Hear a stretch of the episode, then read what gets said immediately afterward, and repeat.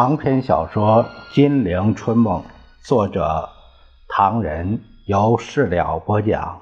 第六集《台湾风云》第二十七回：风尘仆仆，将军所谓何来？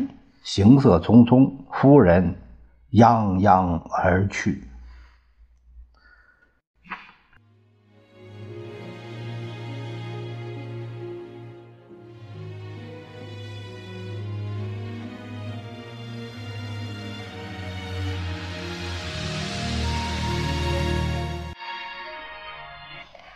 威德曼行装服卸，紧张的工作立即展开。美国西太平洋海军总司令柯克自青岛经上海抵达南京，同美军顾问团团长鲁克斯及陆军武官索尔一起同威德曼晤谈。威德曼说：“将军们，你们都是中国通，说一说共产党到底厉害不厉害？”鲁克斯说。这个请科克上将说吧，他掌握的资料比我们多。我，呵呵科克笑了，我哪比得上司徒大使呢？他才是不折不扣的中国通啊！可是我可以告诉你们，我是极端反共的，我有生之年必从事反共，以答谢白宫对我的恩惠。不过你们一定要记住我的话。帮蒋介石反共是白宫决策，我们奉行。但是蒋介石的话，包括他的报纸所刊登的话，你们千万不可相信。啊，我行前也有人这样说过。你有什么具体的例子呢？就因为例子太多，我无从举例了。不过我发现一个原则：凡是蒋介石大声几乎必须保卫的地方，那这个地方一定会在明天或者是今晚上失去。凡是蒋介石说这是白色，啊，你仔细一看，发现一定是黑色。蒋介石说中共拿到了苏联供应的武器，结果岂不笑死人了？中共的武器原来是我们供应的呢。维德曼视而不解，继而恍然道：“将军，你太幽默了，我你太辛辣了。”陆军武官索尔还是不懂，嗯，怎么我们武器供应中共？柯克皱着眉：“将军，我是说，我们的武器交给蒋介石，蒋介石的部队又把武器交给共产党，这不就等于我们在供应中共武器吗？”索尔双肩一耸，讪讪地说：“那蒋介石不是变成运输大队长了吗？”三个人干笑了一阵，笑容立即消失，各自默默地喝着冰镇的啤酒。半晌，维德曼抹抹嘴儿，他笑着说：“我们风尘仆仆，所谓何来？蒋介石虽然如此不争气，但目前我们还找不到更合适的中国负责人人选。”上帝保佑我们，中国问题不至于更恶化下去，我们也不枉跑这一趟了。我想知道，可可问，我想知道你这次来将要东奔西跑去视察，白宫没有任何宣布来配合你的工作吗？有有，国务院或许已经宣布，美国在华的不动产设备，像福威机场。原值三亿两千四百万美元的财产已经移交给中国。此外，运货的汽车、服装、粮食、药物等价值一亿七千万美元的财产也已供给中国使用。国民党政府事实上已经接管了五千九百七十万美元的动产物资。按照国民党外交部次长。乔治业的估计，他们实际接受的剩余物资远比这个数字要多。根据去年八月三十日签订的售卖协定，中国获得美国在华以及散处于十七个太平洋岛屿上价值五亿美元的剩余动产，而另外不动产设备还不在这个数字之内。国务院还会昭告天下，实际的移交已在加速进行之中，并且希望在十二个月之内办完全部手续。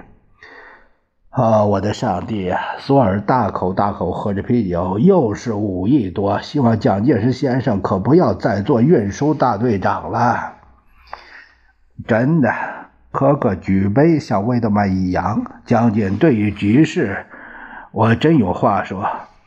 将军，请恕高见。我们美国对于东西方的攻势，千万不可软化。呃，不久前，胡佛主张美国单独谈判对日合约，而范登堡也曾认为美国可能设法单独和德奥签订合约。可是由于英国不赞成，苏联不赞成，我们的试验性气球啊成绩很差。可是我们没有停止对西方和东方的攻势，魏德曼说，而且这种攻势一天天在加强。将军，苛刻回答。作为一个反共者来说，我对我们的攻势有隐忧。正说着，司徒苍老的笑声以及宋美龄快速的说话声传进了会客室。柯克悄悄地说：“希望这位夫人没什么大事，否则我们不能畅谈。”他向威德曼点头示意。你知道，我下午就要飞回上海。威德曼已经忙着迎接两个人。他也只好同苛刻点头作答。刚刚堆下笑脸，宋美龄已经旋风似的冲了进来，不安的四处张望，一一握手。大使说：“你们在这里，我希望不至于打扰你们。”欢迎欢迎，韦德曼说：“夫人对于我们这次来中国有什么指教吗？”宋美龄故作镇静，抿嘴一笑。听大使说，科克上将当天要回去，太仓促了，所以我也匆匆的赶来挽留挽留。我怎么可能指教呢？不过我们也有几件要紧的事情，同司徒大使先交换交换意见，然后正式提出来。很好，很好。呃，有大使在这里，等于有了一部百科全书，没有说的。司徒说。夫人此来主要是看看我们的维德曼将军调查团生活舒适不舒适。如果大使馆人员招待不周，他会不答应的。众人于是又笑了。夫人又提到一些枝节，我以为没有什么，别提了。大使维德曼说：“我们所谈的事都是围绕着这件事聊聊吧。”宋美龄妩媚的一笑。其实问题很简单。我们听说，正当威德曼将军到达中国前后，共产党以及他们的同路人已经在美国和中国发动攻势，反对美国援助我们。啊，内中司徒说，内中刚刚收到一份《纽约先驱论坛报》。对我们目前的事说的极难听，因此夫人感到不安，特地赶来解释。啊，这个，维德曼笑了。夫人可以放心，不必着急。他皱着眉，目前存在的一些问题，例如贵国政府一些不大正常的现象等等，倒是值得谈谈的。否则，白宫将遭遇困难之多。夫人一定可以想象得到。宋美龄涨红了脸，是的，将军。司徒连忙解围。呃，夫人此来，我们还谈到一些东西，例如南京这次所以提出的报告之中，以反苏反共居先，军政经济无一不求美国援助。魏德曼问：“大使，原则上是这样的，内容可以讲出来，先听听吧。”宋美龄瞅了司徒一眼，将军，我们准备向你提出一大堆文件和图表来协助你们调查，其中有些文件提到中苏之间的紧张关系，想要你们证明我们的论点。比如说，第一，苏联在东北搬走了工业设备。摧毁了我们的工业化。第二，苏联把关东军的武器交给中共。第三，苏联继续占领旅大，侵害中国主权和领土的完整。还有，还有，宋美龄轻轻的敲敲脑袋。苛刻笑了，夫人，还有什么？太多了，你都一时想不起来了。宋美龄笑着说：“啊，想起来了，还有苏联把北韩的共产党和日本战俘驱入东北战场。”众人陷入了沉默。维德曼打了个哈欠，拿拳头在嘴唇上轻轻的碰击。半晌，他说：“夫人，我们对于你说的是有兴趣的。呃，他们会送上正式的文件。我们可以非正式的谈谈。你们所举的例子是否可以使天下人指责苏联，倒很难说。”为什么，夫人？你一定知道我是反共的。是的，将军，反共不能这样说几句就算了事。我们要利用各种各样的办法，使敌人内部从敌人四周展开任何可以反共的活动。可是，在正面，我们不能太对对方说的很难听，因为如果所举事例不能获人同情，我们便会得不到好的效果，甚至相反。不过我刚才讲的是事实啊！原谅我，夫人，对于夫人反共的热心程度非常钦佩。可是对于不能置信的任何说法，我是不大赞同的。为什么不能置信？这个。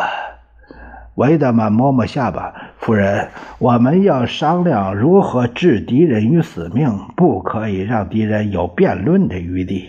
你说的第一点，苏联把东北工业拆走，我看不可能成为一项大事，至少在国际间如此。对方可以辩解，为了不愿意帮助中国内战，他们拆了。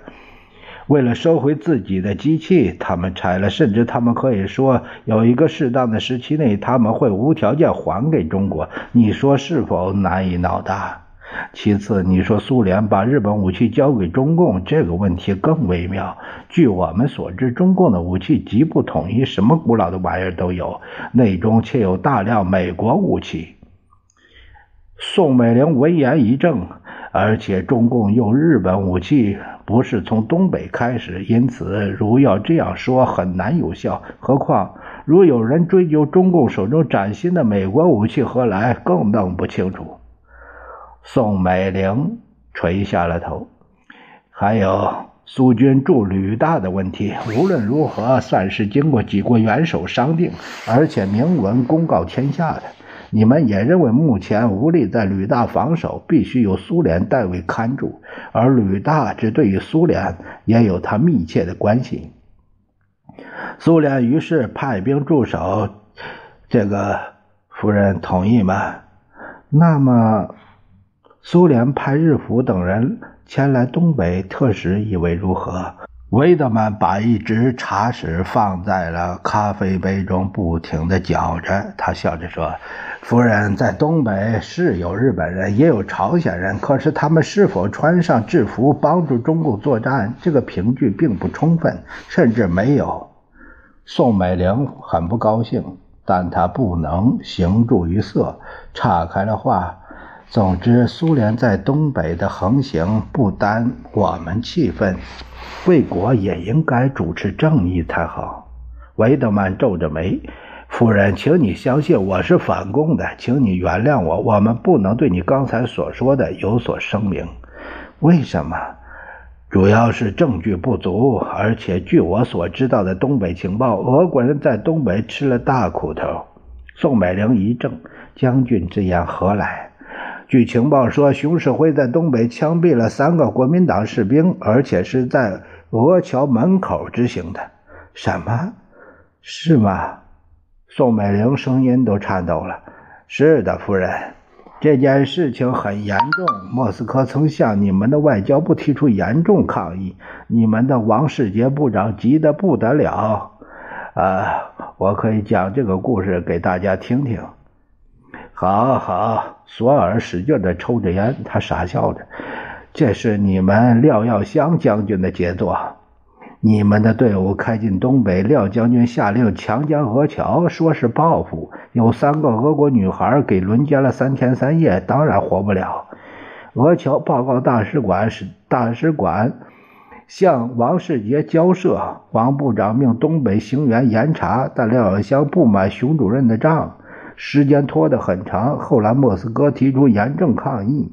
熊式辉不能做事，派出专员乘飞机去找廖耀湘。这位聪明的专员想尽办法，才随便找到三个兵士，押到被害人的门口枪毙，还用熊式辉的名义向俄侨道歉，这才了事啊，我们的俄国朋友并没有借口兴兵，连在国际间都没有广为宣传，只只是同王世杰打交道。你说我们对在东北的俄国人还说什么好呢，夫人？